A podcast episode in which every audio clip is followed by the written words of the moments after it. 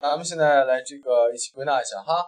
在这雅思一共有四个 sections，section one two three four，它难度是由简单到难递增的，对吧？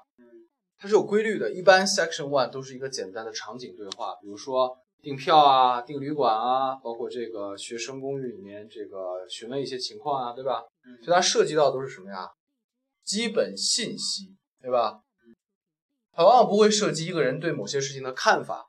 包括一个人对一些事情的判断、情感，一般不会涉及这些比较麻烦的东西，涉及都是基本信息，是吧？所以基本信息有哪些呢？第一个就是什么呀？刚才你说过的，具体的什么呀？咱们这么说吧，数字信息，对不对？数字类的。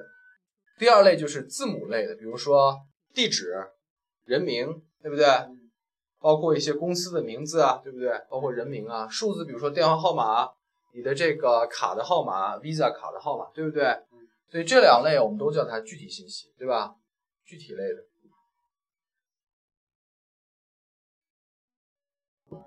第二呢，叫大致内容，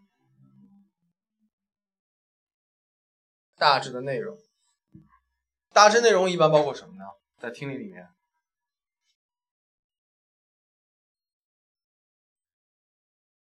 比如一个段落里面大致的一些基本的信息，可能会问到你，对不对？比如说像这个，呃，上次说到的这个旅店的服务，比如说旅店有几种服务，分别叫什么呀？对吧？大致的内容，对吧？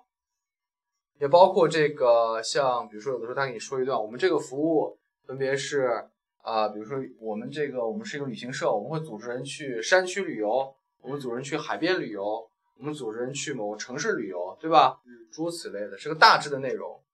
倒没有一定让你说字母和数字的，对吧？是个大致的内容。当然，这个字母也包，数字也包括这个前数啊。刚才忘了说前数。第三呢，就是他会给你罗列信息。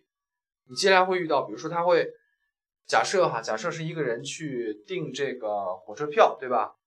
他说，哎，你们这个座位有几种票价？然后他就跟你说了好几个票价，对吧？他说，我现在有个什么卡，学生卡，拿这学生卡能得到多少优惠？有没有免费的可能？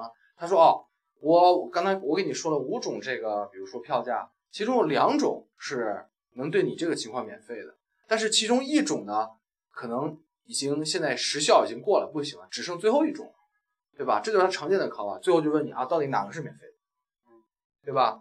你有可能被他一系列罗列的信息，就是里面包含了很多无关信息，给迷惑掉，然后他最后剩下两个选项还给你排除了一个，最后剩下一个才是那正确答案，对吧？